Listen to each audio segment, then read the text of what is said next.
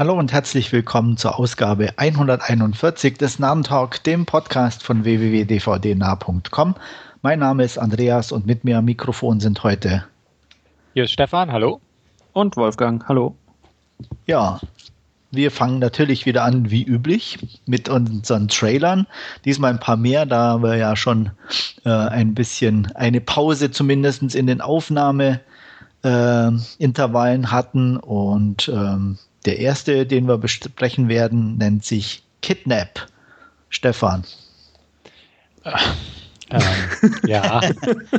Was sagt Bist alles? du jetzt überrascht oder wie? Ja, ich bin sprachlos. Nein, sah recht generisch aus. Also pff, ist so ein Like-Kandidat, kann man sich mal angucken. Hat mich so ein bisschen an den letzten Thriller da mit Halle Berry erinnert.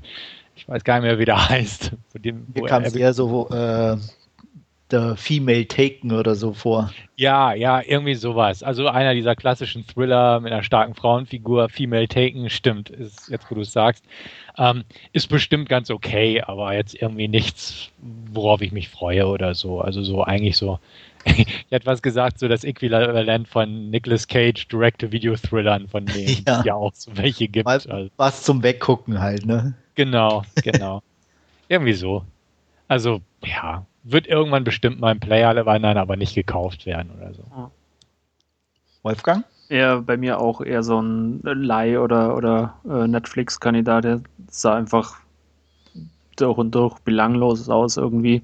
Ja. Ähm, ganz nett vielleicht mal zum Anschauen oder so, aber ähm, der Trailer hat mich jetzt wirklich nicht vom Hocker gehauen und ja, ist halt. Ja, ja eine Massenware im Endeffekt. Ja, Female also, Taken oder so und wie ist der eine mit dem Telefon? Ich glaube, der ging in eine ähnliche Richtung. Äh, muss ich. Dieser auch mit Halle Berry? Nee, oder? War der auch mit Halle Meinst du diesen The Call mit Kim Basinger, oder? Ja, genau. Ich, ja. Ja, das sind alle so. Gesagt, die wirken alle so gleich, deswegen genau. aber glaube ich, da könnten wir jetzt noch zig andere irgendwie ja. in die Runde werfen und da wäre jeder richtig. Mhm. Also von daher, aber wie ihr schon raushört, mir geht es ähnlich, also vielleicht mal äh, an einem verregneten Tag, wenn ich gerade nichts Besseres zu tun habe. Aber ansonsten auch, ja, muss nicht sein. Ja. Ja, vielleicht was eher sein muss, vor allem für Wolfgang, denke ich mal. Ja, unbedingt. Äh, ist, äh, ja, ich weiß nicht, Remake, Revival, Reshoot, keine Ahnung, Rings. Re Reboot. Reboot. Rings. Der, die guten alten japanischen Gruselhaare sind wieder da. Ja, ich habe keinen davon gesehen und ich werde es dabei auch belassen. Kein einzigen? Kein nicht mal das amerikanische Remake? Nein, nicht mal, erst recht nicht das amerikanische Remake. Äh. nicht mal die asiatischen Originale. Nicht mal die asiatischen Originale, genau. Okay. Ja, dann, Stefan, musst du wohl ran. Ja, also ich habe sie alle gesehen, kann ich ja nur sagen. Sogar die asiatischen so, Originale. Sogar die Originale, sogar Ring 0 oder also all, all diese. Alle. Ja, alle. alle. Ähm, die waren okay. Also das war ja damals, als der Hype entstand, so ein bisschen, ja. kann man sagen. Ja, da kamen die raus und ja. ähm, das Remake mag ich sehr gern, muss ich sagen. Ähm, ist wirklich, muss ich auch zugeben, eins der besseren. Ja. Er hat, ist jetzt ganz anders irgendwie auf eine gewisse Art und Weise, aber nicht unbedingt schlecht und trotzdem auch spannend. Auch genau. wenn man die Story schon kennt. Also das fand ich ganz okay. Ja. War halt ein bisschen stylischer als das Original und so, halt so ein bisschen Hollywood-mäßig, ein bisschen aufgestimmt. Ja. Aber das ist ja nichts Schlechtes aus meiner Sicht. Also, nee, ich habe sie alle geguckt und dementsprechend werde ich auch den gucken. Der sieht jetzt relativ Ah, moderner, also ja, moderner ist ein bisschen blöd ausgedrückt. Ja, er ist moderner, weil es auch Flachbildfernseher und Computer und nicht nur VHS-Kassetten gibt. Ja. Aber ähm, er das sieht so ein bisschen. Flimmern dann ein bisschen doof, weil ja. alles digital oder so. Ja. Es werden ja einfach keine Videorekorder mehr produziert. Ja. Das ist halt schwierig. Aber der Effekt ist natürlich besser, wenn der Fernseher flach auf dem Boden liegt und ne? Ja. das hättest du früher mit den Dingern nicht machen können. das stimmt. Das hätte selbst Samara nicht stammen können, wenn da so ein Monolith umfällt und sie versucht ja. rauszukommen. ja, ähm, also es sieht alles so ein bisschen ähm, generischer aus, hätte ich jetzt wieder schon fast gesagt. Also ja. ähm, es ist nicht mehr so dieses, selbst die US-Remakes, also Ring und Ring 2, ähm, waren ja relativ ruhig von der Art her irgendwo. Ja. Das sieht schon wieder zu modern und zu auf die, die Jugend zugeschnitten, so ein bisschen aus. Genau. Und das, das macht mir so ein bisschen Sorgen an der ganzen Geschichte. Ich denke mal, werden deutlich mehr Jumpscares zu sehen sein diesmal. Auf jeden Fall, so, so wirkt es zumindest. Ja, und weniger, weniger, ja, so, so atmosphärische Gruselmomente wahrscheinlich. Aber wie gesagt, ich gucke es mir an, ähm, bin gespannt einfach. Vielleicht kommt ja was bei rum, was, was nicht schlecht ist. Also auf seine Art einfach. Und ja, mal schauen. Mal schauen. Also ich, ich muss mich ja jetzt mal wieder outen, aber das wüsste ihr schon. Ich mochte ja selbst hier von Puls das Remake, das ja Aha. auch abgedummt war und, und stylischer war und äh, bess besser war. aber ähm, so, so ein Hast bisschen. Hast du gerade verstanden, Wolfgang, was er gesagt hat? Das war so, nee, es rauscht so Grundrausch. Ja, aber gut, ich, wie gesagt, ich bringe dieses Beispiel gern, weil ich weiß, damit schwimme ich zumindest hier gegen den Strom. Aber wie gesagt, so eventuell könnte es sein. Aber wie gesagt, auch hier muss ich gestehen, dass ich auch die Originalfilme aus Asien durchaus mochte und mir auch an, gerne angeschaut habe irgendwo. Ähm, ja, mal gucken. Mal gucken. Sie haben sich ja recht lange Zeit gelassen, muss man ja auch ja. irgendwie. Also, ich weiß nicht. Also, mir geht's ähnlich. Ähm, ich, ich kann auch nicht genau sagen, wo es hingeht. Also ich habe schon das Gefühl, wie du auch sagst, dass es irgendwie schneller ist, dass es sich wahrscheinlich schon eher so an die äh, modernen Geschwindigkeiten und, und, und dass dann wirklich eher schnell auf schnell mit den Jumpscares dann auch Sachen passieren und sie sich nicht die Ruhe gönnen wie bei den anderen. Ähm, das muss jetzt nicht Schlechtes sein, aber es passt vielleicht auch nicht unbedingt zu Ring. Dann hätte man eher was anderes draus machen sollen. Aber ich lasse mich mal überraschen. Ja, zumal eigentlich die, die Materie von Ring ist ziemlich cool. Also das, deswegen haben wir es wahrscheinlich auch wieder aufgenommen. Ja. Also dieses Video ist sehr creepy und aus dem Remake habe ich immer noch die Szene, wo der Wandschrank aufgeht im Hinterkopf und äh, solche Sachen. Also das, das hat schon was. Aber wie ja, gesagt, oder die, die Pferdeszene. Ja, also da bin ich sehr skeptisch, ob das noch bei reinkommt. Also allein diese Szene, wo, wo dieses Video quasi im, im Flugzeug auf dem Monitor. Ja. Oh, das äh. ist so. Äh, also, ne? Ja, ja. Das, das ja, macht mir so ein bisschen Noch größer, so noch schneller, noch weiter. Ja. Und was mir auch Sorgen macht, das, das hatten sie im Trailer aber irgendwie ziemlich ignoriert, hätte ich was gesagt. Irgendwie spielt ja der Typ von The Big Bang Theory mit. Johnny ähm, Galecki. Genau. Ja, irgendwie das hat mich auch gewundert, den sieht man gar nicht. Genau, und weil ein Professor spielt, der Typ, weiß ich nicht. Ja, ja. Es hat halt seinen Ruf jetzt schon für mich jetzt durch diese Serie weg. Ja. Und wenn der auch noch als seriöser Professor irgendwie durchs Bild hüpft, ja. würde ich auch sagen, oh nee. Aber ich war auch überrascht, dass sie im Trailer nicht, nicht rausgeholt haben, so als, oh, den, den kennen wir ja so ungefähr. Der kommt ah, bestimmt Trailer 2 ja, oder so. Ja, für, für, für mich wird der immer, ähm, nämlich diese I Know What You Did Last Summer.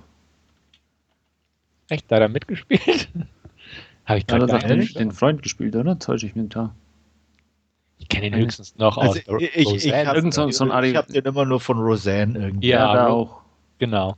Also von woanders könnte ich den nicht zuordnen. Ja.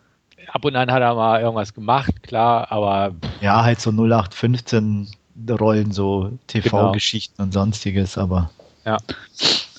Naja, gut, wir werden mal Egal. sehen, wie seine Rolle in The Ring oder Rings ist. Rings, genau. Und dann mal schauen. Ab der Film irgendwas taucht. Ja. Gut. Kommen wir zu, ja, auch was Übernatürlichem, aber nicht äh, von der jenseitigen Welt, sondern eher von der Welt da draußen, aus dem Weltall. Und zwar Arrival von, ich glaube, Villeneuve, ne? Ja. Mhm. Und ja, Wolfgang, da bin ich, bin ich mir sicher, bist du doch eher dabei, oder? Ja, der spricht mich deutlich mehr an als Rings.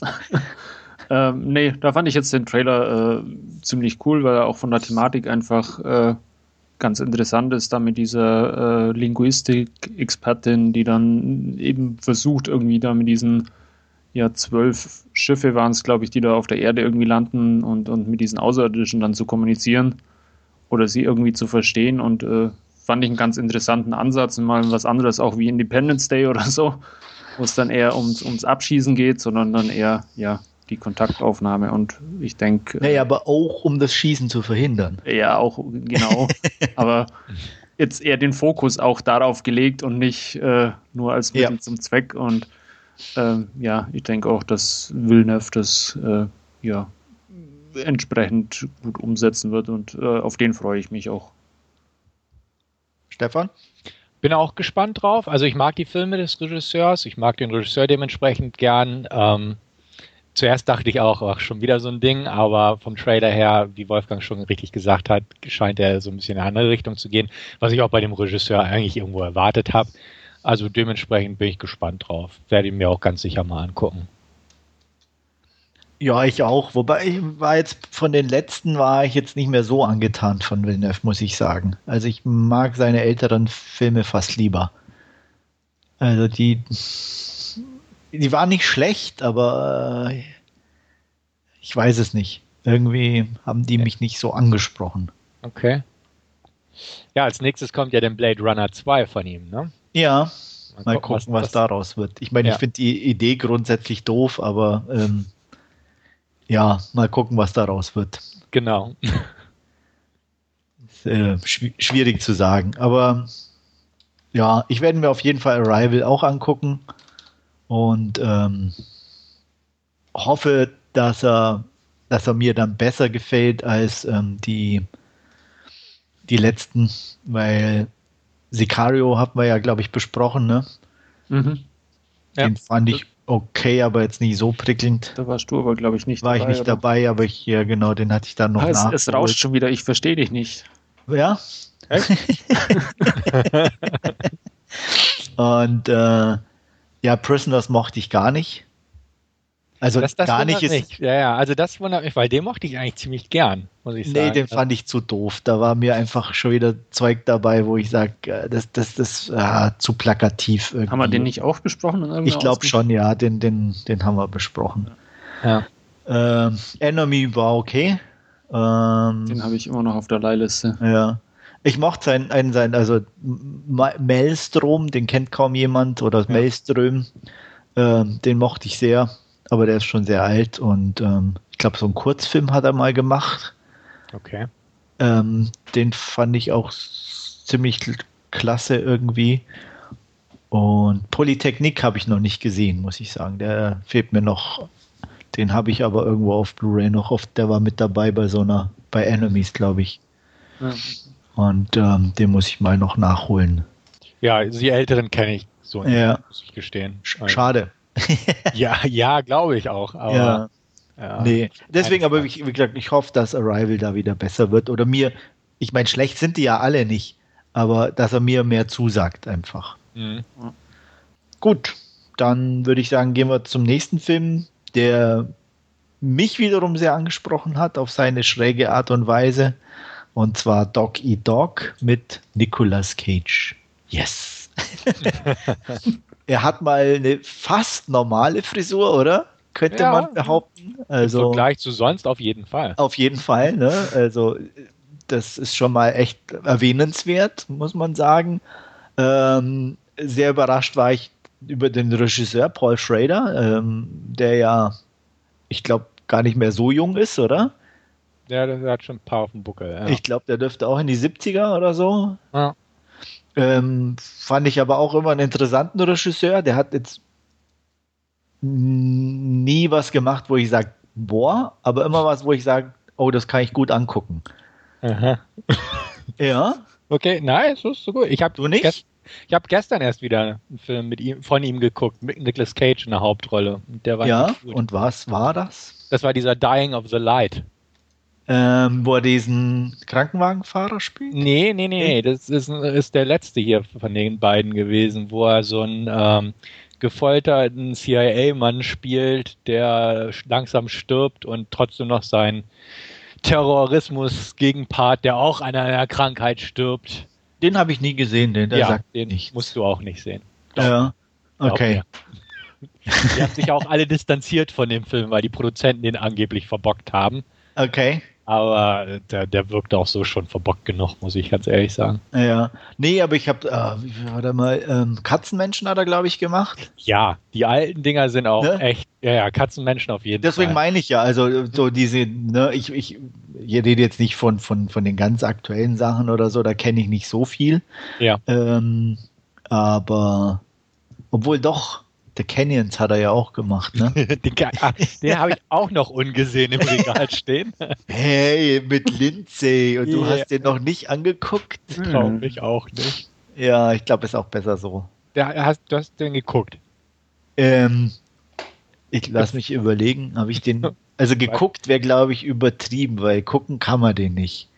Äh, die Befürchtung habe ich ja auch. Also ich habe mir die ich, ich habe ihn angefangen und aufgehört. Okay. Und dann habe ich mal vorgespult und wieder aufgehört. Ja. Also wenn man das Angucken nennen kann, dann ja, habe ich ihn angeguckt. Mhm. Also ja. ja. Okay. okay. Lass uns schweigen darüber. Aber zumindest, äh, um zurückzukommen auf Doggy ja. Dog, der sieht schön schräg aus, er, er sieht äh, einigermaßen amüsant aus und ähm, auch mit Willem Dafoe noch dabei, mit einem auch einer sehr netten, schrägen Rolle. In meinen Augen, zumindest vom Trailer her, Blick wert. Wolfgang, bei dir? Ähm, also nicht ganz abgeneigt, aber ich werde da wohl erstmal noch äh, eure Stimmen oder, oder was man so an Reviews dann vielleicht mal sieht, abwarten. Ähm, sah, sah jetzt, wie gesagt, nicht, nicht ganz uninteressant aus und auch so ein bisschen diese äh, lustigen Untertöne, die dann aber auch wieder ein paar so Gewaltspitzen scheinbar umschlagen. Ähm, von daher, ja, eher auch so, so ein Leihkandidat für mich. Also ich habe schon ein, zwei Reviews gelesen, weil der auch, glaube ich, auf ein, zwei Festivals lief. Die waren mhm. eigentlich ganz nett. Und ähm, ich fühle mich auch ganz gut angesprochen von dem Trailer, definitiv. Und es war ein reiner Zufall, dass ich gestern auch so diese alten Filme, die ich, oder alt in Anführungsstrichen, aber so die Filme aus den letzten Jahren, die man sich mal billig gekauft hat und die man mal doch abarbeiten sollte. Und da fiel mir der ins Auge und dachte ich, ach, okay, guck mal den mal an. Und ähm, ja, der war halt nicht wirklich gut. Also dementsprechend Paul Schrader, The Canyons, der hat einen guten Ruf, also einen gut in Anführungsstrichen Ruf, der Film, aber für die falschen Gründe, hätte ich fast gesagt. Und ähm, der war jetzt auch nicht so toll. Also bin ich mal gespannt, aber hier Nicolas Cage so eine nett schräge Rolle wieder, die vielleicht nicht zu banal ist und Defoe ist ja auch immer ganz okay. Ja. Also da, da interessiert er mich deutlich mehr als so manch anderes, was der Regisseur und auch Nicolas Cage in letzter Zeit so rausgebracht haben. Ja. Übrigens, der Krankenwagenfilm ist äh, Bringing Out the Dead und da hat das Drehbuch geschrieben. Ah, okay. Es war, glaube ich, Scorsese, der den Genau. Da, ne? Deswegen ah, ja. hatte ich den jetzt irgendwie da mit reingebracht. Ja. ja. ja. Es war nicht so weit weg, aber. Mhm. Ja, also mal gucken. Mal gucken, wie der so ausgeht. Aber neugierig bin ich. Ja. Dann verlassen wir den Pfad der skurrilen Filme und kommen zum Total Mainstream äh, mit Resident Evil, The Final Chapter. Und mhm. da muss ich gleich mal fragen, wirklich der Final Chapter? Ja, ich wollte es gerade sagen, ob das wirklich das letzte Kapitel sein ja. wird. Also, also ich muss ja sagen, zumindest. Vielleicht mit Mila das letzte ja. Kapitel. Ja. wenn ich da mal einsteigen darf. Ähm, ich fand den Trailer, der sah jetzt auf jeden Fall wieder unterhaltsamer aus als Letz-, die letzten beiden Filme, sagen wir mal so. Ähm, ich hatte so ein bisschen so das Gefühl, auch nicht nur im Hinblick auf die Location, dass es so wieder so ein bisschen mehr Richtung Anfang geht. Ja. Und äh, das fand ich ganz angenehm. Weiß nicht, ob es euch da ähnlich ging. Ja, mir ging es ähnlich. Äh, der, der letzte war ja wirklich, äh, glaube auch der schlechteste mit diesen das war dieses äh, unterirdische von, von einem Level in das andere, oder? Glaube ich. Ja. Mit ja. den unterschiedlichen Städten. Und dann, ähm, der sah jetzt zumindest vom, vom Trailer her, war er relativ cool, auch mit, mit dem Soundtrack mit Guns N' Roses äh, im, im Hintergrund. Ähm, kommt man als Trailer zumindest cool anschauen und äh, ja, wenn es dann das letzte Kapitel sein wird, also ich werde man auf alle Fälle anschauen und ja. wie Andreas schon sagt, äh, so, so ein bisschen zurück zu, zum ersten Teil mit The Hive irgendwo ähm, ja, könnte ganz nett und unterhaltsam werden. anschauen werde ich mir auf jeden Fall auch. Ich habe die anderen geguckt und ähm, muss aber auch sagen, dass der letzte echt grottig war. Also ne, bei aller Liebe, den fand ich echt schlimm. Und ja. der davor war jetzt auch nicht wirklich gut. Also, also ich sag mal, eins bis drei kannst du ohne Probleme gucken. Auf jeden Fall. Das würde ich so unterschreiben. Dann sukzessive schlechter. Ja. Und ja, hoffentlich haben sie hier noch ein paar nette Ideen drin und übertreiben es nicht wieder mit allen Kameraspielchen und Slow-Mo-Spielchen und 3D-Spielchen und, und so Scheiß. Special Effects am ja. Computer generiert und noch mehr und hier noch und äh, ja, das war alles zu viel in den letzten Teilen. Genau, und da hoffe ich einfach, dass, dass sie da irgendwie zumindest Millers Figuren vernünftiges Final Chapter bescheren. Ob sie es dann von mir aus rebooten, soll mir fast egal sein. Ja. Aber ja, mal gucken. Also angucken werde ich mir auch, allein schon, um die Reihe dann voll zu machen, sozusagen. Ja, ja ich glaube, da sind wir uns einig. Ähm, aber da, ich glaube irgendwie, ich wäre jetzt übertrieben zu sagen, wir sind damit groß geworden, aber ähm, man hat es von Anfang an einfach verfolgt und ähm, ja, da nee, bleibt man auch, auch äh, dabei. Der erste, das war schon auch einer dieser Hollywood-Streifen, einer dieser ersten Hollywood-Streifen, die auch in Berlin gedreht worden sind, oder? Das war so einer ja, ja. Der, der ganz genau. frühen und dann ist es ja. ja irgendwie ja, Den normal haben sie geworden. damals auch in der, äh, in der U-Bahn-Station in einer gedreht, ich glaube ähm, Hauptbahnhof sogar, mhm. als der noch nicht fertig war und im Bau. Mhm. Also ist immer ja. ganz lustig, dann den zu sehen. In, in der ja. fünften Staffel Homeland war auch BER schon in Betrieb, von daher. Science Fiction. ja. Was in Berlin so alles geht. Ja. Also im Film geht ja alles, aber in Berlin geht nichts. Oh Mann. Naja. Okay. Gut, dann verlassen wir das ja, Zombieland und gehen äh, ja auch zu den Toten, aber diesmal die Kriegstoten und einem Kriegsfilm vom Regisseur von Braveheart und The Passion of the Christ. Den Namen das? dürfen wir jetzt natürlich nicht nennen, weil er ist nicht mehr so gut angesehen. ähm, steht auch, glaube ich, nicht auf dem ersten Poster mit drauf, wie er heißt. Also von daher äh, hm, hm, hm, hat Hexor Rich gemacht und Stefan, guckst du ihn dir an? Irgendwann ja, aber auch so irgendwann so ungefähr. Also äh, der Trailer sah in Ordnung aus. Wer Kriegsfilme mag, ist, denk mal, ist nicht schlecht. Die Geschichte ist, ist interessant, also einfach, weil es den ja wirklich gab und wer das wohl ohne Waffen hingekriegt hat, da A, den Krieg zu überleben und B, ordentlich Leute zu retten. Es sieht nett produziert aus. Schauspieler sind bestimmt auch okay aber es ist halt mal wieder ein Kriegsfilm. Und das ist so der Punkt für mich, wo ich sage, hm, ja. kennt, kennt man schon, irgendwann wird man den angucken, aber einfach der, der, die, in Anführungsstrichen, die Lust einfach auf einen Film dieser Art ist einfach gerade gar nicht gegeben bei mir. Ja. Leider. Ja, also jetzt hier Christopher Nolan dreht ja jetzt auch wieder einen Weltkriegsfilm und, und solche Sachen. Also das ist einfach ja, ein Genre. Also mir geht es halt um, ich weiß nicht, ob es bei euch auch so ist, die Story mag zwar immer leicht variieren, aber optisch sehen die halt auch immer alle gleich aus, ne? Da ja. hat halt Spielberg irgendwie die Maßstäbe gesetzt und seitdem schauen die irgendwie alle wie äh, Private Ryan aus. Also ja, aber sie sahen auch vorher schon immer irgendwie gleich aus, finde ich. Also, ja, aber äh, du, du, du hast ja, nein, das Problem ist halt, du hast ja nicht viel Variationen, sage ich mal. Ja. Äh, ne? Die Ausstattung muss gleich sein, weil es passiert ja. ja. Du kannst nicht plötzlich irgendwie die Panzer anders anmalen oder andere Uniformen nehmen oder andere Häuser oder ja. das alleine, dadurch hast du schon komplett vorgegeben, wie der ganze Look eigentlich aussieht. Ja, und du coole Farbfilter funktionieren bei solchen Themen auch nicht wirklich. Nee, also eben. Deswegen. Also, und dadurch hast du halt null oder keine Variationsmöglichkeiten, ne? Also, mhm. ähm, außer du heißt Michael Bay und drehst Pearl Harbor, aber. Ja, oder, oder John Woo und da äh, Windtalkers, der war ja. auch auf seine Art lustig. Genau, aber in, in der Regel sehen die halt einfach alle ja. so aus und ähm, das ist halt dann echt, ja, okay und, und den kann man dann auch bestimmt gut angucken, aber es ist halt trotzdem nichts, was irgendwie begeistert oder wo man sagt, ja, den muss ich sehen. Hm. Was auch irgendwie schade ist, weil die Thematik ja oft interessant ist oder wie auch hier, mein, dass der da ohne Waffen in den Krieg zieht. Ähm, wow, aber ja, es ist jetzt nichts, wo du sagst, das muss ich unbedingt sehen. Also zumindest bei mir. Gut.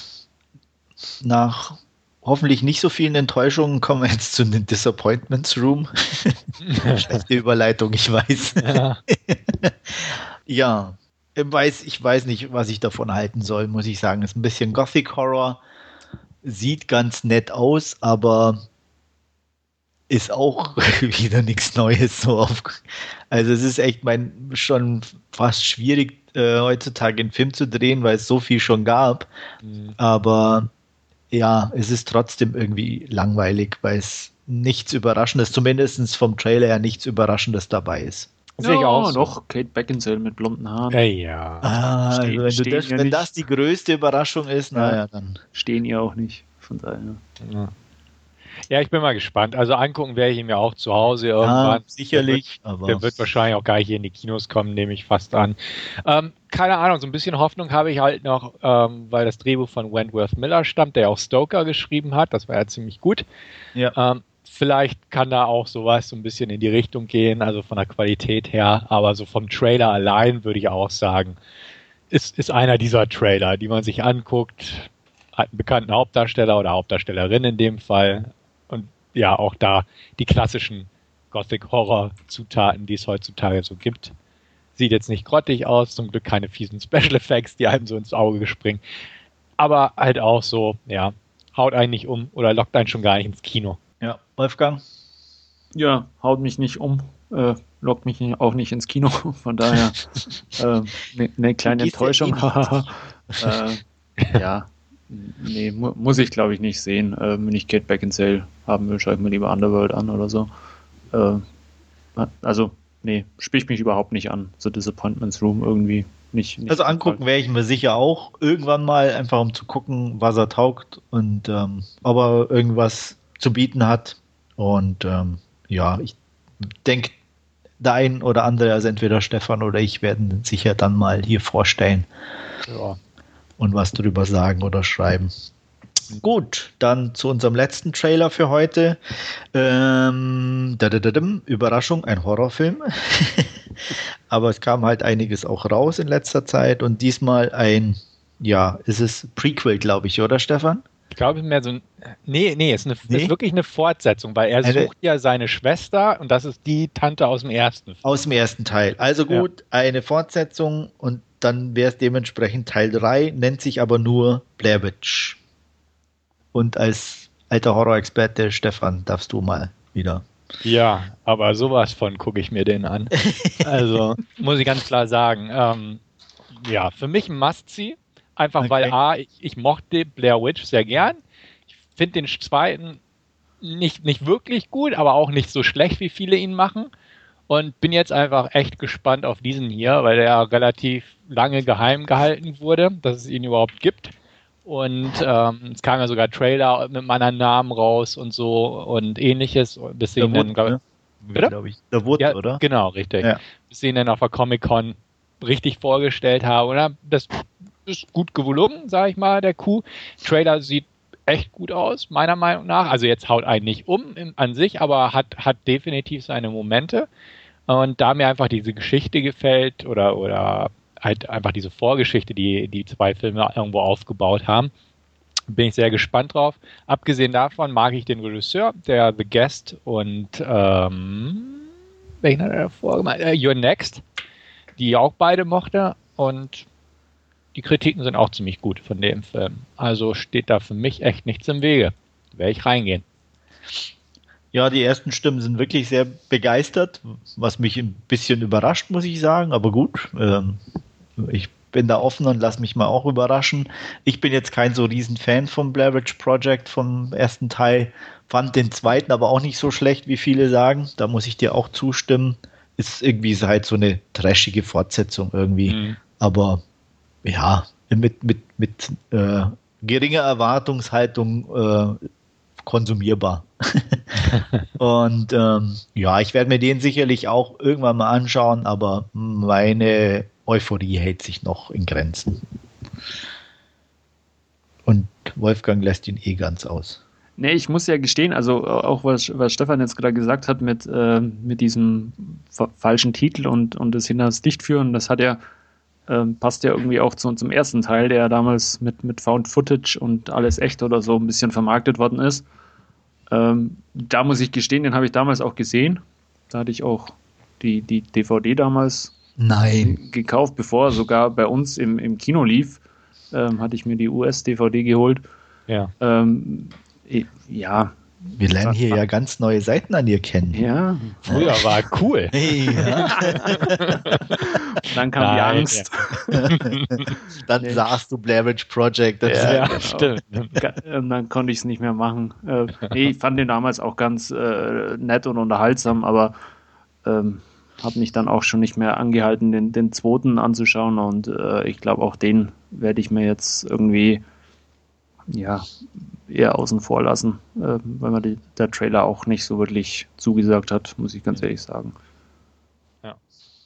Ja, also ich bin echt gespannt. Also das ist richtig, damals mit dem ersten Teil, das haben sie ja echt gut hingekriegt. Da war das ja Internet ja auch nicht so verbreitet, ja. weil so ein paar Leute hatten dann sein langsames Internet und da verbreiteten sich die Geschichten. Aber keiner konnte es wirklich nachprüfen und so. Ja. Also es war schon, war schon ganz lustig damals. Den hatte ich auf dem Filmfest gesehen, als es irgendwie in Deutschland noch keiner kannte, den Film. Und ähm, dann kam der nach und nach. Und ich hatte auch damals die, die uh, US Blue, äh, Quatsch, DVD, auch bevor der in Deutschland kam, weil das irgendwie lange gebraucht hat, bis es hier ja. rüber schwappte irgendwie. Das, das, das waren noch Zeiten. damals. Damals. Damals, ja. Ja, sonst ja. noch was zu Blair Nö, also bin gespannt, kommt ja auch, glaube ich, schon nächsten Monat hier in Deutschland ins Kino. Ziemlich zeitgleich mit dem US-Start, habe ich gelesen irgendwie. Okay. Ist ja, ja auch mal selten der Fall, sagen wir so. Ja. Lassen wir uns mal überraschen. Ähm, gut, dann würde ich sagen, gehen wir über zu unserer Last Scene Section, Section und ähm, Wolfgang, du wolltest, glaube ich, anfangen mit The Mob Genau. Ich habe mir, wie Andreas schon sagt, The Mob Vases angeschaut. Ähm, ein Film aus Hongkong von Herman Yao. Ähm, worum geht's? Wir lernen Chuck Lam kennen, der von Chapman Toe gespielt wird, den der ein oder andere sicherlich kennen wird. Ähm, und äh, Chuck ist ja ein äh, Gangmitglied oder Triadenmitglied, ähm, auch nicht mehr ganz beim Fußvolk, sondern äh, er schon ja, ähm, hat, hat seine, seine eigenen Leute und ähm, ja, äh, verteidigt da auch sein Revier und seine Geschäfte und wir lernen ihn eben auch kennen bei einer ähm, großen Messerstecherei, beziehungsweise Messerstecherei ist schon fast untertrieben, weil da wirklich die großen Macheten auch rausgeholt werden und äh, die beiden Gangs aufeinander losgehen, ähm, ja, bis die Polizei quasi dazwischen geht und ähm, Chuck unter anderem mit, mit etlichen ja, seiner, seiner Mitläufer gefangen nimmt und ähm, er ins Gefängnis gesperrt wird. Dann kommt so eine ja, kleine äh, so, so, so ein Ausflug äh, in, ins Gefängnis, wo man dann unter anderem auch erfahren, dass er verheiratet ist, seine Frau äh, schwanger ist, er sein Kind aber nicht äh, kennenlernt und ähm, ja, irgendwann nach fünf Jahren ähm, wieder aus dem Knast entlassen wird und äh, dann eben ja sein Leben wieder starten möchte als, als äh, Gangboss und ähm, ja, äh, sein, seinen Sohn zum ersten Mal äh, ja, zu sehen oder kennenzulernen und ähm, ja wieder nach Hause zu seiner Familie zurückzukehren. Das gestaltet sich aber alles nicht so einfach. Ähm, die ja, Umstände haben sich ein bisschen geändert. Seine rechte Hand von damals hat zwar immer ein bisschen ähm, auf die Familie geachtet und hat auch geschaut, dass äh, die Geschäfte ordentlich weitergehen, aber es ist eben nicht mehr alles so, wie es äh, früher war. Erschwerend kommt dann hinzu, dass ja, der aktuelle Anführer der Gangs, der ja, gewählt wird, ähm, schwer krank ist und ähm, in diesem Zug eben auch eine neue Wahl als äh, Anführer, als, als Dragonhead oder wie, wie es dann als im Filmtitel heißt, als Mobfather in Anlehnung an den Godfather eben ähm, ja, äh, ansteht. Und da werden ein paar Kandidaten ähm, zur Wahl ja, gestellt, die dann von den ähm, Anführern der einzelnen Teilgangs quasi gewählt werden. Und äh, ja, einer dieser Kandidaten ähm, wird eben Chuck sein, der ja sich seine Sporen eben mit, mit seinem Gefängnisaufenthalt unter anderem auch verdient hat. Und ein anderer Kandidat, der dazugekommen wird, ist ein ja, äh, angeblicher Ex-Undercover-Polizist, über den man nicht allzu viel erfahren, ähm, der aber auch ja ein sehr ähm, ja, äh, sehr selbstsicheres und, und äh, ausuferndes Auftreten hat ähm, und, und da seinen ganzen, ja, seine ganze Umgebung quasi in Beschlag nimmt, wenn er den Raum betritt. Ähm, das Ganze ja, resultiert dann irgendwann in einer Wahl, ähm, die eben, wie gesagt, von, von den ähm, einzelnen Anführern äh, äh, ja, oder nur von den einzelnen Anführern abgestimmt wird. Und als diese Wahl sich ja nicht so zu entwickeln scheint, wie Chuck sich das wünscht, fordert er quasi, ähm, ja, dass quasi alle Triaden oder alle Gangmitglieder, also jeder einzelne Mann, auch eine Stimme bekommt und diesen Anführer in Zukunft wählen darf. Soweit mal zum Inhalt. Ähm, ja, äh, Hermann Yao ist ja immer so ein bisschen Hit or Miss äh, von, von seinen Filmen, die er dreht. In letzter Zeit schafft er es aber dann doch immer wieder äh, ein paar ordentliche Sachen rauszuhauen, wie unter anderem die Ip geschichten die er gedreht hat. Und ähm, ja, auch in eine ähnliche Scheibe schlägt äh, The Mob Fathers. Also da ist jetzt nichts äh, dabei, was großartig neu ist, ist auch keinesfalls auf, auf so einem Niveau wie, wie äh, die Election-Filme von Johnny Toe, die ja auch äh, eine ähnliche Thematik haben mit dieser Wahl des, des ähm, Triaden-Vorsitzenden oder, oder äh, Leaders eben. Und ja, äh, wie gesagt, Herman Yao macht seine äh, Sache solide, auch Chapman Toe in seiner Hauptrolle. Ähm, wirklich eine, eine gute Darstellung. Ähm, auch ja, der politische Unterton, den man in Hongkong dann ein bisschen ähm, ja, verorten muss. Äh, das Ganze ist einfach ein, ein, Kommentar auch auf die aktuelle Situation in Hongkong mit den äh, anstehenden Wahlen und dass quasi die Kandidaten nur aus China bestimmt werden und dann ein paar Wahlmänner quasi äh, pseudomäßig an die Uni geschickt werden und genau dieses Thema äh, behandelt The Mob-Phase ist dann eben auch in, in, in dieser Triadenumgebung. Also ähm, auch da ein bisschen mit, mit, diesem Unterton versehen und von daher ja ähm, ein sehr zeitgemäßes Werk äh, aus Hongkong und man kann sich es gut anschauen. Ähm, aber wie gesagt, ist jetzt da auch keine ja, großartige neue Erfahrung, die man da bezüglich der Triaden in Hongkong haben wird und von daher wertungstechnisch auch nur eher bei 6 bis 7 von 10 Punkten. Ja, für Stefan würde ich einfach mal pauschal wieder sagen, lass die Finger weg. okay. Geht klar. Bei Andreas, ähm, wenn er irgendwo mal zum Laien oder so kommt. Ähm, okay. Ja, es hört sich jetzt nicht so ganz schlecht an, aber ja. ähm, jetzt nichts, was ich auch ähm, ja, unbedingt bräuchte.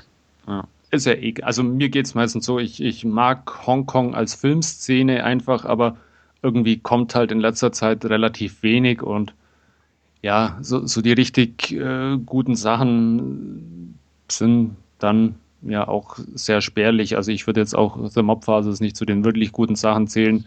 Ist eher so ein bisschen auch, auch von der Optik ein bisschen an diese ja, vielen 80er, frühen 90er Jahre äh, Gangsterfilme ein bisschen zu verorten. Also er hat so ein bisschen so, so einen äh, Nostalgiebonus auch, der, der ein bisschen so mitschwingt, aber ähm, ja, wie gesagt, äh, ganz nett anzuschauen, aber nichts Außergewöhnliches. Dann, ja, wie gesagt, bei Gelegenheit. Aber meinst du, der kommt bei uns überhaupt irgendwann, oder?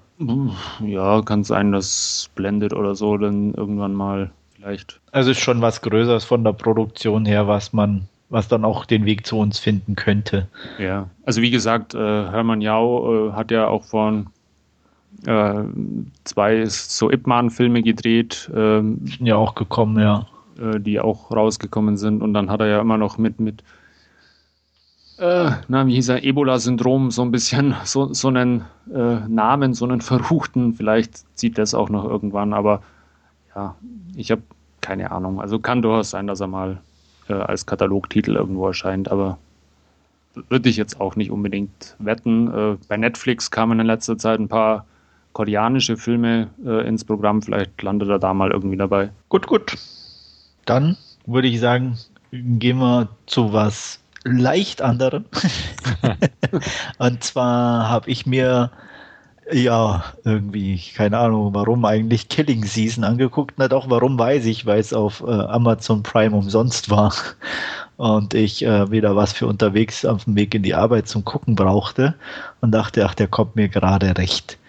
Ähm, Killing Season ist mit Robert De Niro und John Travolta natürlich hervorragend besetzt. Äh, zwei Haudegen des Kinos in einem Film, das kann ja nicht schlecht werden, oder?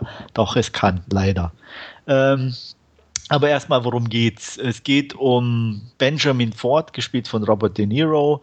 Ähm, der war als US-Soldat im Rahmen eines NATO-Einsatzes im Bosnienkrieg und äh, ja, ähm, musste dort äh, schlimmste Dinge mit ansehen und auch er ist nicht frei von Sünde und ähm, hat etwas getan, was sich erst nach und nach im Laufe des Films sozusagen entfaltet.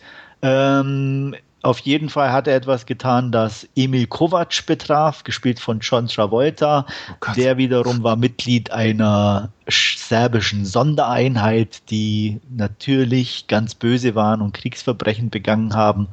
Ähm, die beiden machen sozusagen ein, ja, Katz-und-Maus-Spiel in der amerikanischen Wildnis. Kovac taucht dort nämlich eines Tages auf in der Waldhütte von Benjamin Ford und ähm, schleicht sich erst in, äh, oder erschleicht sich erst sein Vertrauen, um äh, ihm dann äh, mitten im Wald sozusagen äh, Auge in Auge äh, zu sagen, wer er ist und ja, das Ganze hört sich im ersten Moment dann noch ganz lustig an, so Katz-und-Maus-Spiel, aber leider ist es irgendwie nur eine sehr relativ kurze Zeit, dass die beiden sich jagen. Der Rest der Zeit wird leider mit äh, irgendwelchen dummen Geschwafel von Schuld und Sühne irgendwie ähm, verbracht und das geht einem dann äh, nach geraumer Zeit ganz schön auf den Keks. Dazu kommt, dass er irgendwie ich weiß auch nicht. Also erstens mal, John Travolta spielt sehr grottig. Ähm, Robert De Niro geht so einigermaßen, aber ja. Ähm, und die beiden dann halt zusammen, die kann, können keinen Film reißen, muss man leider sagen, und schon gar nicht diesen hier. Das Ganze ist dann auch definitiv versucht auf der einen Seite irgendwie sehr ein ernstes Thema anzusprechen, äh, wirkt dabei aber so trashig, dass es da eher kontraproduktiv ist. Und ähm, die Auflösung oder das Ende ist dann so selten dämlich, ähm, dass ich gedacht habe, die wollen mich verarschen.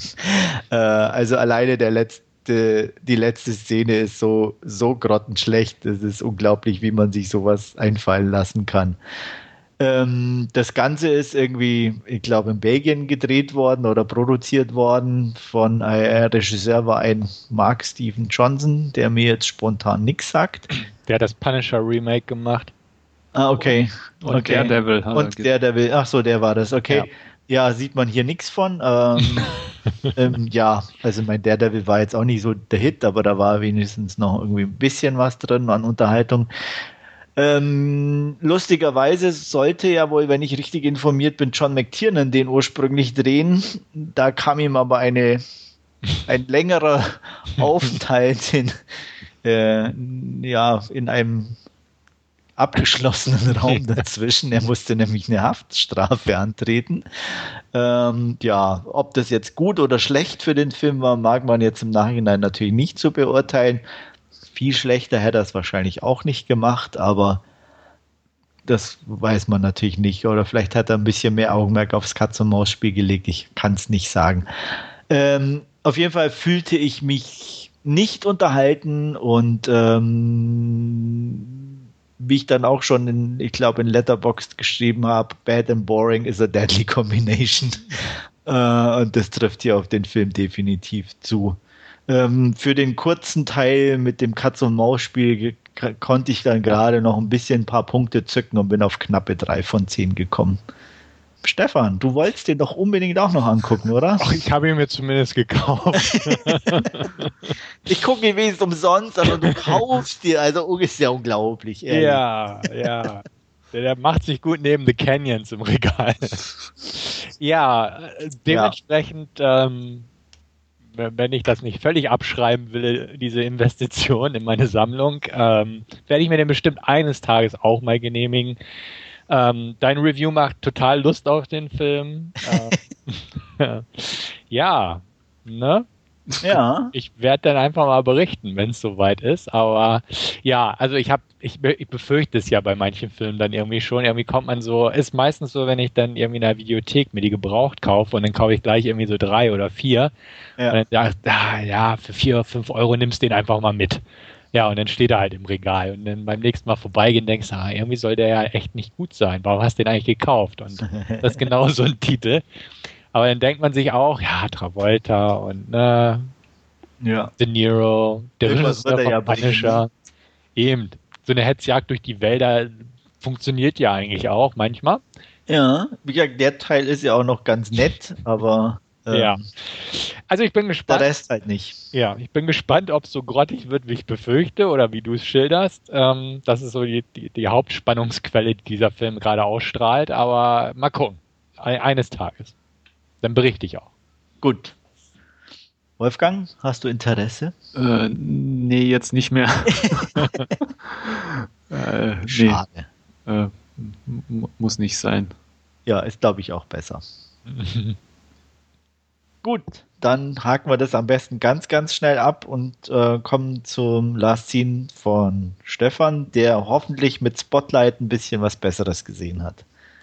Ja, habe ich, kann ich schon mal vorwegnehmen. Ähm, nicht nur, weil der ja mit Lob überschüttet wurde und auch den Oscar als besten Film des Jahres gewonnen hat, sondern weil es wirklich ein guter Film ist, meiner Meinung nach. Aber worum geht's? Ähm, es geht um eine wahre Begebenheit, die sich 2001 ereignet hat. Und zwar kam da ein ähm, neuer Zeitungschef, gespielt von Leaf Schreiber, zum Boston Globe. Der kommt, kam, glaube ich, aus Florida her und ähm, versucht sich da erstmal in die Zeitung einzufinden, die Teams so ein bisschen abzuchecken, gucken, was man da machen kann, was so die Geschichten waren, ähm, die noch offen geblieben sind, die man eventuell nachhaken könnte und ähnliches. Und äh, in dieser Kennenlernphase, sage ich mal, stößt er auf einen Artikel, der nicht groß weiterverfolgt wurde.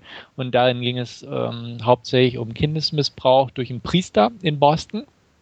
Und ähm, er wittert da, dass da irgendwie noch mehr hintersteckt, weil er auch so ein paar äh, Indizien fürsprechen. Und ähm, The Boston Globe beschäftigt auch eine, eine spezielle Journalisteneinheit, ein kleines Team, ähm, Spotlight, wo auch der Titel herstand, genannt. Ähm, die, die konzentrieren sich halt auf eine Story und dann ausschließlich auf eine Story und ähm, gehen da halt sehr in die Tiefe und suchen sich halt auch nur Geschichten aus, ähm, wo sie glauben, dass es wert ist, dass man da so viel ähm, Kapazitäten und so rein investiert. Spotlight besteht aus mehreren Personen, angeführt von Walter Robertson, gespielt von Michael Keaton. Mit im Team ist auch noch Sascha Pfeiffer, gespielt von Rachel McAdams, Mike Randis heißt er, glaube ich. Mark Ruffalo spielt ihn. Und Matt Carroll, gespielt von Brian Darcy James. Und ähm, die finden das interessant, also gehen so die ersten Spuren nach und stellen, kratzen ein bisschen an der Oberfläche, kann man sagen, und stellen fest, oh, da ist ja doch äh, wesentlich mehr dahinter, ähm, dass die Ahnungen richtig sind. Ähm, unter anderem kommen sie auf die Spur eines Opferanwalts, äh, gespielt von Daniel Tucci, der halt in ständigen, äh, der versucht, seine missbrauchten Opfer, die inzwischen auch schon erwachsen sind, also das zeigt ja schon, dass der Fall lange zurückgeht und eigentlich auch ähm, eine große Bandbreite hat an Opfer und Täter somit auch.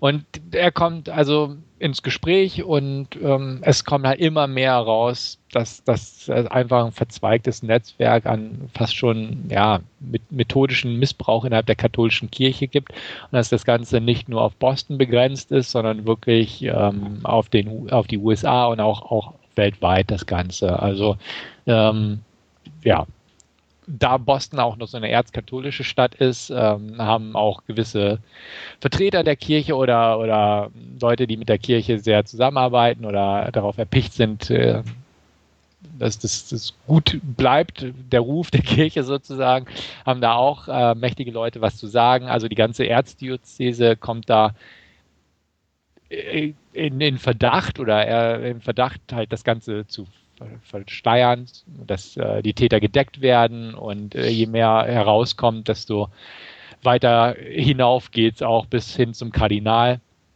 und so weiter und so fort, sage ich mal. Also ähm, ja, ich fand Spotlight sehr gut. Ähm, es ist mal im Kinoprogramm heutzutage, ich habe ihn nicht im Kino gesehen, muss man dazu auch sagen, aber in so dem großen Mainstream-Programm was man heute so in den Kinos und so entdeckt, die, die Special Effects orientierten, actionreichen Geschichten, ist das so ein schönes ähm, Kontrastprogramm, kann man sagen. Es ist einfach ein wirklich gut gemachter Film, der auch unüberhastet das Ganze rangeht. Er ist toll gespielt von wirklich guten Schauspielern, die auch als Ensemble stark funktionieren. Er ist ordentlich gemacht, also kompetent, nicht, nicht irgendwie flashy und, und nicht irgendwie auf Rasanz gemacht, sondern wirklich nüchtern erzählt das Ganze. Ähm, die Geschichte, um die es geht, also grundsätzlich halt Missbrauch in der katholischen Kirche oder in Kirchen allgemein, man kann es ja auch verallgemeinern, ähm, wissen wir alle, hat bis heute noch Aktualität und Relevanz und ähm, geht halt auch lange zurück und da ist halt eine Menge Mist gelaufen, das wissen wir ja heutzutage und wir wissen wahrscheinlich auch nicht alles. Ähm, Finde ich einfach wirklich interessant gemacht und ähm, auf seine Art spannend, so dass man dran bleibt, obwohl man ja irgendwo weiß, wie es ausgegangen ist, äh, beziehungsweise auch weiß, wie die Situation heute ist. Ähm, interessant ist natürlich auch so der Vergleich mit klassischen Journalismusfilmen, wobei mir eigentlich nur groß ähm, All the President's Men von Alan J. Pakula aus dem Jahr 76 einfällt und der hat ja einen super Ruf irgendwo in dieser Richtung ist das definitiv auch zu, anzuordnen. Also ähm, Tom so, McCarthy. Zodiac wäre noch so ein Kandidat von Fincher. Genau, stimmt, richtig. Zodiac, obwohl Zodiac ja auch schon mehr auch in, mit Morden agiert und so, ja. aber richtig, den, den mag ich auch sehr gern, natürlich. Ähm, lange Rede, kurzer Sinn. Ich mag Spotlight sehr gern. Ich fand den wirklich interessant und ähm, es ist aber kein Film, den ich mir irgendwie groß nochmal angucken werde. Vielleicht irgendwann demnächst, also irgendwann in, in uh, ein paar Jahren mal, aber ist jetzt ein Film, den guckt man, den findet man gut und den hat man dann erstmal gesehen, so ungefähr.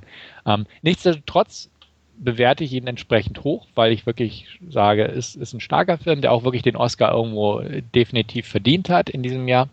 Ähm, würde ihm eine 9 von 10 geben und muss sagen, ich, ich war einfach zufrieden und äh, von allem, von, von der Regie, von den Darstellern, von der Thematik, von der Art, wie es aufgearbeitet wurde.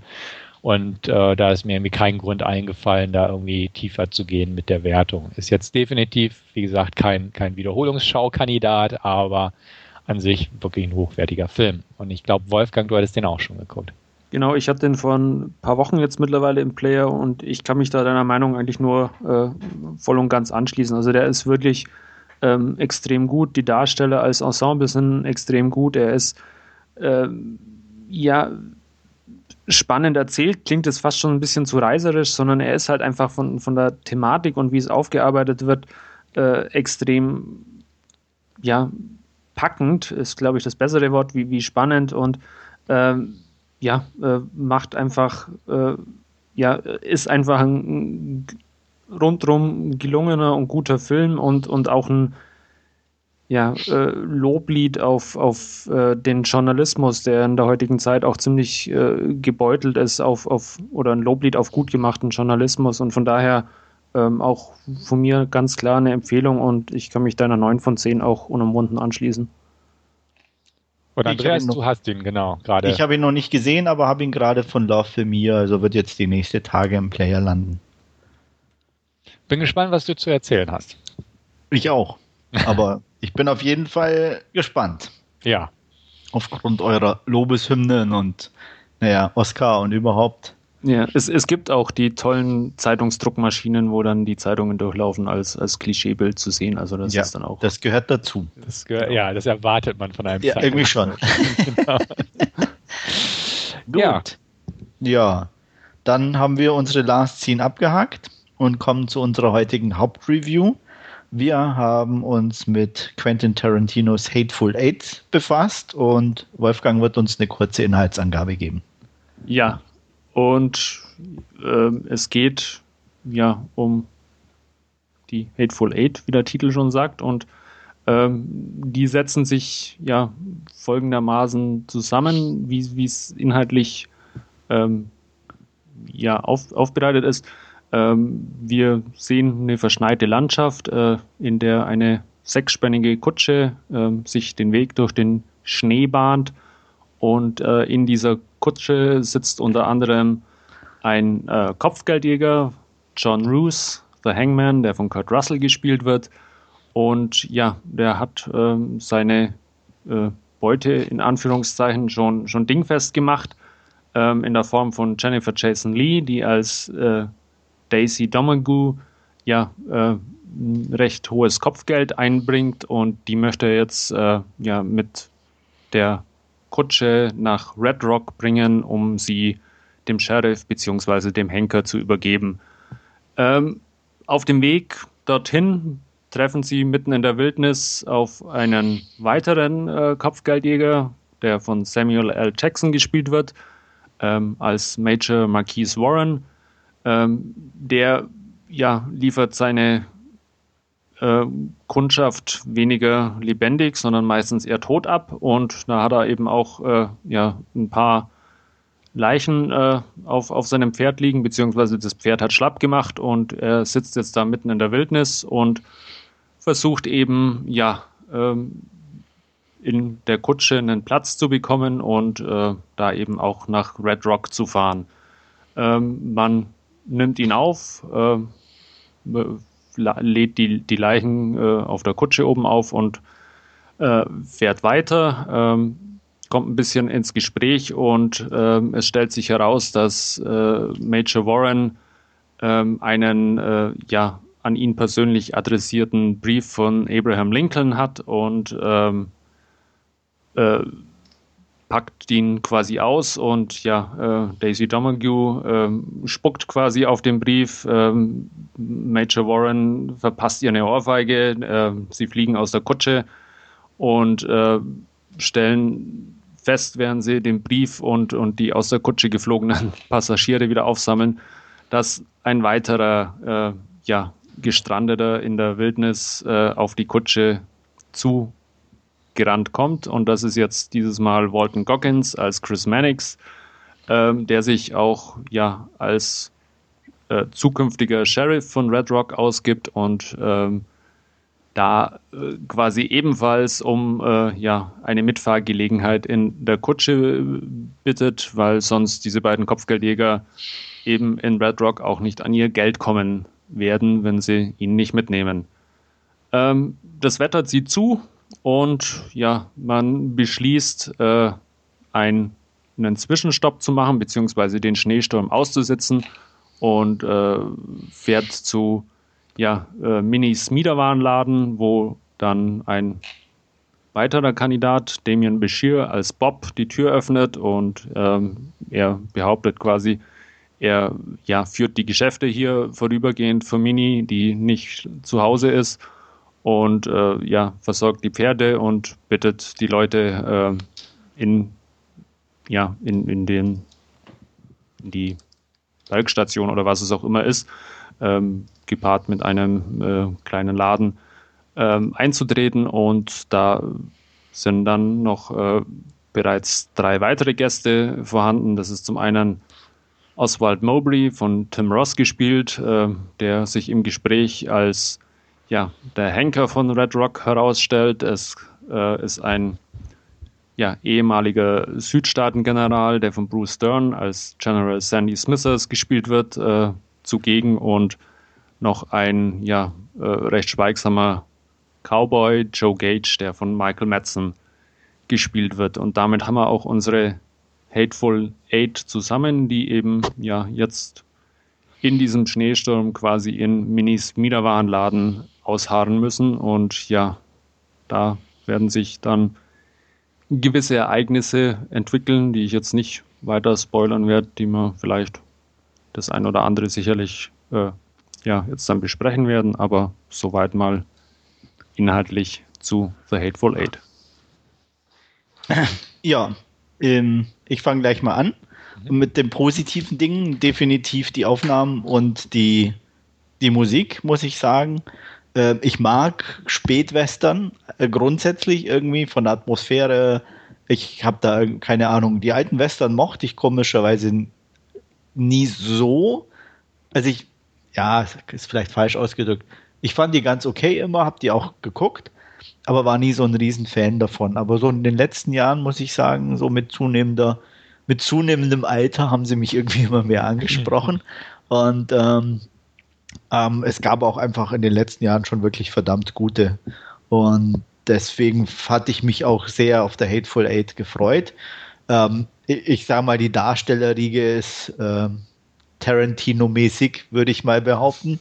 Äh, auch ähm, die Art und Weise, wie sie ähm, eingesetzt werden, ist definitiv Tarantino. Das erkennt man, glaube ich, an jeder Ecke. Und der, der Aufbau an sich hat mir auch sehr zugesagt, aber ich war insgesamt dann doch, muss ich auch hier anführen, eher enttäuscht. Aber dazu mehr später. Jetzt ihr. Ja. Hm. Ich war, wie fange ich an? Also, ich bin nicht mit den größten Erwartungen rangegangen, weil ich muss sagen, Western sind nicht so ganz meine. Und ähm, Tarantino hat schon Django gemacht der auch nicht so ganz meiner war. Der hatte tolle Momente und ist auch definitiv nicht schlecht. Und deswegen war ich ein bisschen skeptisch an der ganzen Geschichte. Ich fand auch, die, die Aufnahmen waren stark am Anfang, auch so durch dieses super Breitbildformat und ähm, die Landschaften waren schön und solche Sachen. Danach wurde er ja mehr zum Kammerspiel oder er wurde zu einem Kammerspiel. Was auch interessant war auf seine Art, auf eine gewisse Weise. Dann kam die große Rückblende, wo ich sagte, okay, hätte man, kann man machen, muss, hätte man nicht machen müssen.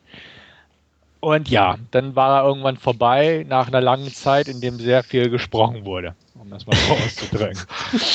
Sehr viel Tarantino-mäßiges gesprochen. Genau, wurde. genau. Und irgendwie muss ich auch sagen, er hatte definitiv auch seine Momente, aber er war jetzt auch nicht so der, der Kracher. Ähm, was mich überrascht hat, war der Splattergehalt irgendwo, muss ich sagen. Ja. Das war irgendwie für mich überraschend und wie. War ein bisschen mehr als eigentlich sonst so von ihm gewohnt, ne? Dass genau. Leute umkommen, okay. Aber so in dieser Detailliertheit war es ähm, ein bisschen außergewöhnlich. Genau. Das, das sehe ich auch so. Und ähm, ja, aber ansonsten war es halt ein typischer Tarantino irgendwo auf seine Art. Also man, man, wie du selbst sagst, der tropft aus jeder Pore, der Tarantino in dem Film. Aber so, so ganz gepackt hat er mich auch nicht. Ich weiß nicht. Ich, vielleicht auch, weil ich die Charaktere auch nicht so toll fand. Also sie waren gut, auch gut gespielt. Aber so wirklich klasse fand ich sie jetzt auch nicht. Also sie waren in Ordnung, aber nicht viel mehr, meiner Meinung nach. Ja. Und ähm, ja, also es gibt auch so ein paar Sachen, wo ich auch denke, hier Tim Roths Rolle, die war doch garantiert für Christoph, Christoph Waltz gedreht, äh, geschrieben worden. Aber der also, hatte keine Zeit und deswegen, ne? Genau. Ja, so, so das Gefühl, auch also, von den Klamotten her an allem. Also das ja, ja, absolut. Also solche Wirkte Sachen. schon sehr wie, wie von Django, der, der Schulz oder hieß er, glaube ich. Ja, genau. Also das waren so ein paar Sachen und ja, er hat halt. Er hat keinen deutschen Akzent, sondern einen englischen Akzent. Genau. So da waren so ein paar Sachen, wo man auch denkt, ja, ist halt alles so inzwischen typisch Tarantino und ja, es, es war nicht so ganz, finde ich. Also wenn wir gleich ins Detail vielleicht gehen, kann man so ein paar Schlüsselszenen aufarbeiten oder so. Aber so vom, vom Gesamtfeeling her kann ich ja nicht mal sagen, dass ich groß enttäuscht war, weil meine Erwartungen von Anfang an äh, recht gesenkt waren, aber schlecht, schlecht fand ich ihn jetzt auch nicht. Also man konnte ihn ankommen. Wolfgang. Ja, ähm, wir hatten ja auch den Trailer damals äh, besprochen und ich meine mich auch zurückzuerinnern, dass wir jetzt, äh, oder mir ging es zumindest so, ich war jetzt da auch nicht so wirklich groß begeistert äh, davon, zumal es nach, nach Django Unchained ja in, in Anführungszeichen schon wieder ein Western ist von, von Tarantino und äh, ging deswegen auch ein bisschen mit, mit gedämpften Erwartungen an, an The Hateful Eight dran. Und ja, äh, wie ihr schon gesagt habt, jetzt, äh, es ist ein äh, durch und durch ein Tarantino-Film, die Dialoge, ähm, die, die tollen äh, Kameraeinstellungen, dann äh, auch, auch dieses äh, ja, dieses Ultra-Breitbildformat, das einfach auch, auch seine Liebe irgendwo zum, zum Kino und zum Kino auf Film ja auch widerspiegelt. Und ja, aber es, es ist halt irgendwie auch, wie Stefan schon sagt, es ist dann eher ein Großteil spiel, spielt da in dieser, äh, ja, in, in, in, diesem Saloon, in dieser Cabin, da in, in, in den Bergen. Ähm, da bringt dann auch das große Breitbild nichts mehr, weil, weil eben die, die großen, breiten Landschaftsaufnahmen, die, die hat man dann quasi am Anfang gesehen, aber in der, in der Hütte ist dann halt auch einfach der Raum ein bisschen begrenzter. Da kommen sie dann auch nicht so wirklich zur Geltung. Die Darsteller, ja, auch schon erwähnt worden, sehr Tarantino-typisch, auch von den Rollen her irgendwo. Äh, ein paar Sachen, die auch mir ein bisschen negativ aufgestoßen sind von, von, von der Handlung, ähm, von, von den Geschichten, unter anderem ähm, wie Samuel L. Jackson äh, die Geschichte an, an General Smithers erzählt, ähm, fand ich jetzt nicht wirklich gut und gelungen, äh, fand ich auch vom, ja, vom, von, von dem Inhalt der Geschichte dann irgendwie mm, ja, deplatziert irgendwo, hat, hat nicht wirklich gepasst. Ähm, ansonsten die Darstellung, ähm, ja, äh, Kurt Russell fand ich echt gut, Fulton Goggins ebenfalls und, und äh, ja, Samuel L. Jackson äh, auch mal wieder, ja, ein bisschen aus seinem Autopilot herausgerissen und, und ja, ein bisschen mit, mit mehr Freude beim, beim Spielen irgendwie dabei. Auf jeden Fall. Also das Gefühl hatte ich auch, ähm, dass er seinen Automodus mal verlassen hat und ja. ähm, das hier schon eher unterhaltsamer war, was er gebracht hat. Ja. Ja. Ich, also definitiv muss man sagen, die, die ähm, ich, ich hatte auch das Gefühl, so sehr es Tarantino ist, es ist halt auch nicht Tarantino in Bestform gewesen. Auch, auch was die, die Gespräche betraf, die ja sonst immer auch, auch wenn sie lang waren oder so, auch immer irgendwie einen gewissen Unterhaltungsfaktor hatten ja. und auch immer in der Szene selber zu irgendeinem Ergebnis oder zu irgendwas geführt haben. Was hier meiner Meinung nach nicht der Fall war, sondern es ging, es plätscherte so vor sich hin in gewissen Parts und auch diese Unterteilung in Kapitel hat da, finde ich, nicht unbedingt geholfen, weil ähm, ja, in Kapitel 1 war sozusagen, kommen sie nur bis zu dieser Station. Ne? Kapitel 2 mhm. erstmal alle in der Station kennenlernen und so weiter. Und das war dann auch eher ein bisschen zäh.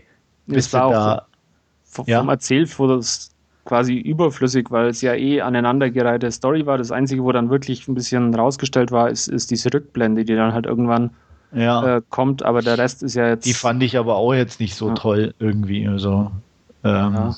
auch, auch im Kontext, ja. Ähm, hätte man das, glaube ich, auch anders besser lösen können. Und ähm, ja, also es war. Es ist halt so, so ein typisches Tarantino-Stück, äh, eine Geschichte ja, aber, nicht chronologisch typisch, zu erzählen. Aber, aber eher schwach. Ja, genau. Trotzdem. Also wie gesagt, äh, weil, weil bis auf jetzt die, die Bilder und die Musik nichts an, an die Topform der alten Filme ranreicht. Ja. Und ich meine, das ist ein bisschen eigentlich auf der anderen Seite auch blöd oder schade, aber er hat halt seinen eigenen Level so hochgesetzt mit den alten Filmen, ähm, dass man da irgendwann mal dran scheitern muss, ist auch fast konsequent. Mhm.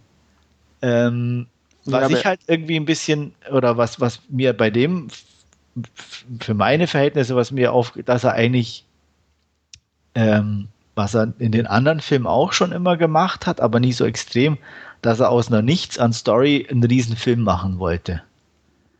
Und das ist das erste Mal, dass die Story halt so wenig hergab, dass halt auch, finde ich, insgesamt nur ein okay Film dabei rauskam. Er hat versucht halt auch viel mit dieser Rassismuskarte zu spielen, hatte ich so das Gefühl, aber es war einfach nicht, nicht substanzhaltig genug. Irgendwo. Genau. Es war auch immer nur so ein bisschen gestriffen, das, das Thema an sich, aber mhm. es ist nie mhm. auch aus oder, oder, oder, oder weitergeführt worden in meinen Augen. Ja. Also ein bisschen schade äh, von, von der Warte aus. Ja, sehe ich ähm, auch so. Ja, also ich, ich weiß auch nicht, ob ich, äh, ich bin auch so sehr am Schwanken, ob ich mir nochmal angucken soll, um, um vielleicht zu sehen, was ich vorher nicht gesehen zu haben, oder ob ich sage, nee, ich bin eigentlich so, ähm, das war eigentlich jetzt nicht so toll, dass ich den nochmal angucken möchte. Aber ich habe eigentlich fast jeden Tarantino zwei, mindestens zweimal angeguckt, weil immer irgendwas dabei war, ah. wo ich sage, das hat, hat ein zweites Mal äh, gerechtfertigt. Vielleicht dieses Mal einfach länger warten. Ja, das auf jeden Fall. Also ich könnte mir den jetzt auch nicht gleich nochmal angucken. Ja. Aber ich, ich, ich hoffe, ich kann mich irgendwo dazu aufraffen und, und äh, werde den nochmal anschauen. Aber ich habe die Befürchtung, er wird mir dann auch nicht mehr geben. Also er ist, zumindest geht es mir so, also er ist halt, es ist nicht wirklich ein schlechter Film, er ist ein bisschen nee. zu lang, er zieht sich dann ein bisschen, weil, wie du schon gesagt hast, die, die Story ist relativ dünn und die dann auf knapp drei Stunden aus, auszubreiten. Also da hätte man durchaus auch eine Dreiviertelstunde nochmal rauskürzen können, glaube ja, ich. Und, und das Ganze Fall. ein bisschen ja, straffer zu halten. Und dann ist es halt für, für einen Tarantino-Film, ja, ist es halt eher an, am unteren Ende anzusiedeln, äh, anzusiedeln wenn man so, so da die, die anderen Filme ein bisschen zum Vergleich heranzieht. Da ist er dann, schneidet er einfach deutlich schlechter ab mit The Hateful ja. Eight.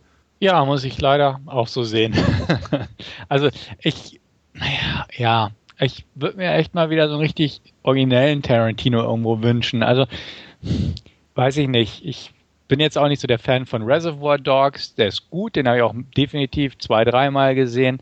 Pulp Fiction mag ich sehr gern und auch Inglourious Bastards und so. Aber so in letzter Zeit, wie gesagt, mit Django fing es so an. Django war, war okay.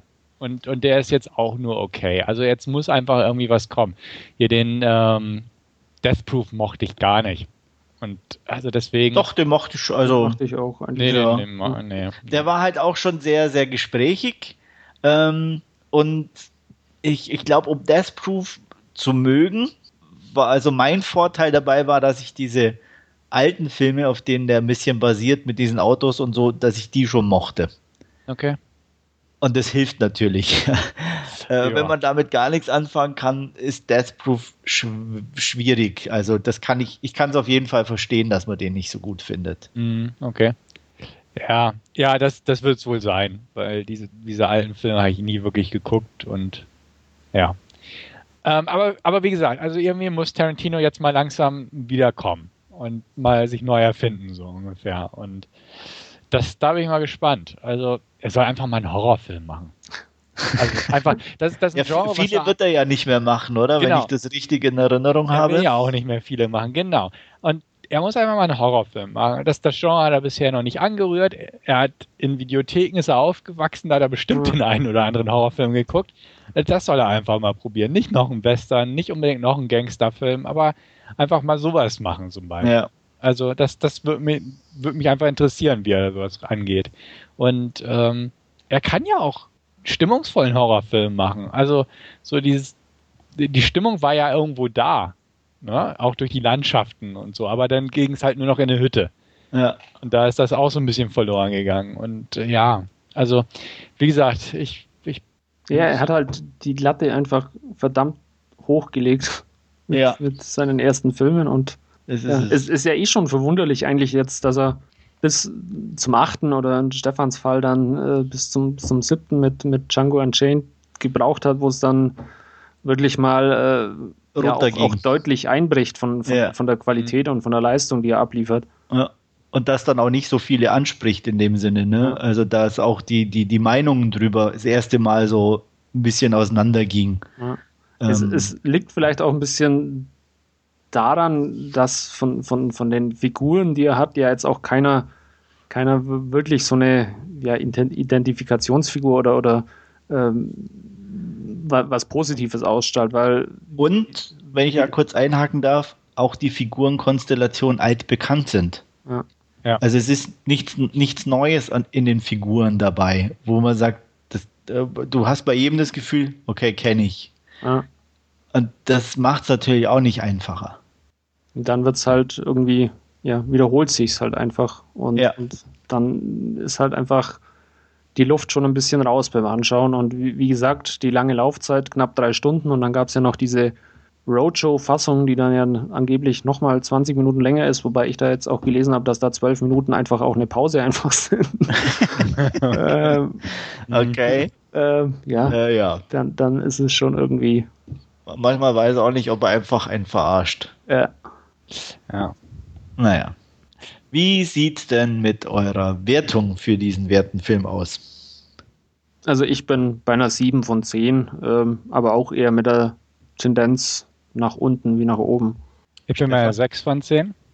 Und da bin ich auch. Also bei einer ordentlichen ja. 6 von 10. Ja. Er macht einfach trotzdem handwerklich einfach gute Filme. Ja, klar. Daran gibt es einfach nichts zu rütteln. Ja. Äh, auch, auch der, auch Hateful Eight hat einfach wunderschöne Szenen an sich. Ähm, also und, und, gute Szenen und coole Szenen. Aber die sind halt zu weit auseinander mhm. in dem Film verstreut. Und äh, das ist ein bisschen schade. Wir hoffen mal auf den nächsten. Ja. Noch auf was Abschließendes zu Hateful Eight? Hm, eigentlich nicht. Nee. Was wird denn, gibt es denn schon irgendwelche Infos, was der nächste sein wird oder könnte? Ich habe noch nichts gelesen. Ja, ich auch nicht. Also, nee, auch keine Ahnung. Wir wissen auch nicht mehr. Ja. Unglaublich. Naja, ja, werden wir wahrscheinlich wieder bis ein, zwei Jahre warten müssen, bis sich was tut, denke ich, oder? Oh, ich schaue gerade auf der IMDb Kill Bill Volume 3. Ach, ja, wer weiß. Ich glaube, das ist ein Gerücht. Muss ja. aber auch jetzt aber nicht sein. Scheinbar, nee, irgendwie nicht. Also das, auch, das hat er doch abgehakt. Zack, Ende, ja. fertig. Das war ein super Film, hat Spaß ja. gemacht, aber äh, geh weiter. Mach was anderes. Aber da äh, ich, äh, steht auch nur Charaktere dabei, also muss nicht quasi okay. eher. Naja. Ja. Ignorieren wir mal. Ja. Gut, dann beschließen wir hier die Ausgabe 141 an dieser Stelle, würde ich sagen. Es war mir ein Vergnügen, es hat mir Spaß gemacht und ich hoffe, wir hören uns beim nächsten Mal. Bis dann, ciao. Jo, vielen Dank fürs Zuhören und bis zum nächsten Mal. Ciao. Jo, auch von mir danke und bis denne.